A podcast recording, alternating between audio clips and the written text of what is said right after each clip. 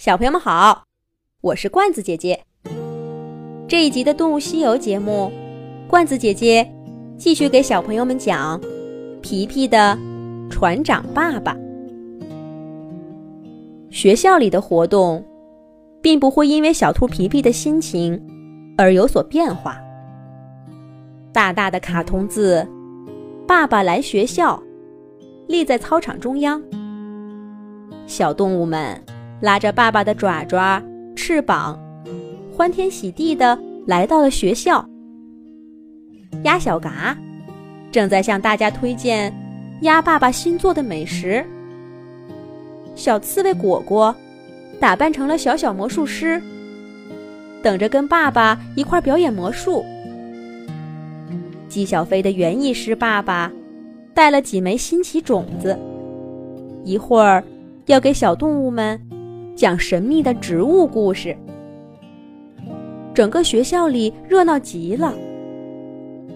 可就在这热热闹闹的氛围当中，少了一个人。皮皮呢？小兔皮皮去哪儿了？小兔皮皮其实一大早就来学校了。他在静悄悄的校园里走了一圈儿。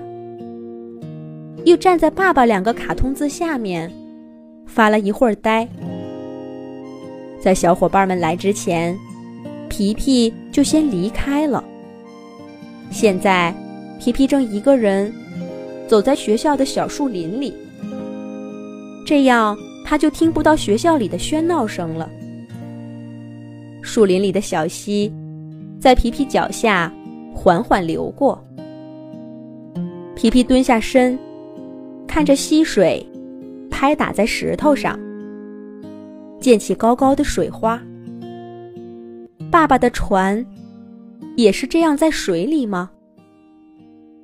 浪花拍打在船上，会不会也溅起这样的水花？皮皮想着想着，忍不住啪嗒一声，掉下一滴眼泪，滴在眼前的溪水中。皮皮赶紧把爪爪伸进小溪里，想把这滴泪给捞出来。可是这泪珠游得好快，还没等皮皮的爪爪碰到它，它就跟着溪水一跳一跳的流走了。皮皮多想他自己就是那滴泪呀，这样他就可以从小溪流到小河。从小河流到大河，再从大河流到大海，一直流到爸爸的轮船附近，再从海里跳出来，落在爸爸的爪爪上，告诉他：“爸爸，我想你了。”嘎嘎，皮皮，你怎么一个人在这儿呢？这是谁？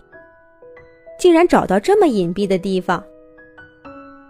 皮皮回过头，只见鸭爸爸正一摇一摆地走过来，那姿势跟鸭小嘎一模一样。皮皮擦擦眼泪，红着眼睛跟鸭爸爸打了个招呼：“鸭爸爸好，您怎么没跟小嘎一块儿参加活动呀？”鸭爸爸。在皮皮身边停下来，用力的拍打着翅膀，嘎嘎叫着说道：“嘎嘎，学校里人太多，实在是太热了，我到处找地方凉快，还是这里好。”小兔皮皮看着鸭爸爸挺着个大肚子扇翅膀的模样，忍不住笑了一声。因为鸭爸爸做的饭太好吃了，所以鸭小嘎一家都是小胖子。鸭爸爸扇得起劲儿，可还是不凉快。他干脆在皮皮身边坐下，把两个扁扁的大脚丫放进溪水里，扑嗒扑嗒的拍打着水花，终于凉快了。鸭爸爸扭头看看皮皮。好奇的问道：“嘎嘎，皮皮，你怎么不跟小伙伴们去学校里参加活动呀？学校里现在可真热闹。最重要的是，有鸭爸爸亲手制作的美食呢。说起自己的手艺，鸭爸爸一脸的骄傲。小兔皮皮低着头，搓着爪爪，不说话。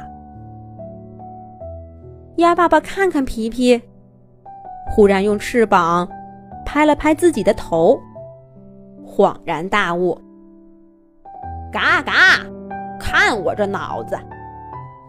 皮皮，想爸爸了，是不是？”被说中心事的小兔皮皮轻轻点了点头。鸭爸爸挥着翅膀，给皮皮擦擦眼泪。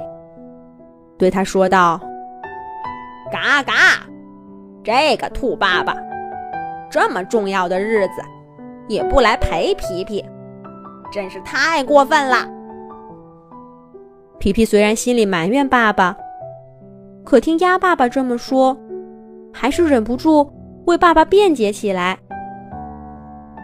我爸爸不是故意不来陪我的，是因为他的船没靠岸。”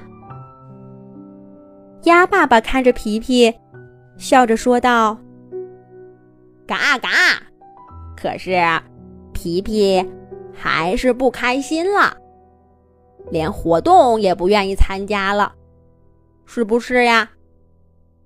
这种说法，小兔皮皮没办法再反驳了。鸭爸爸接着说道：“嘎嘎，不想参加。”就不参加。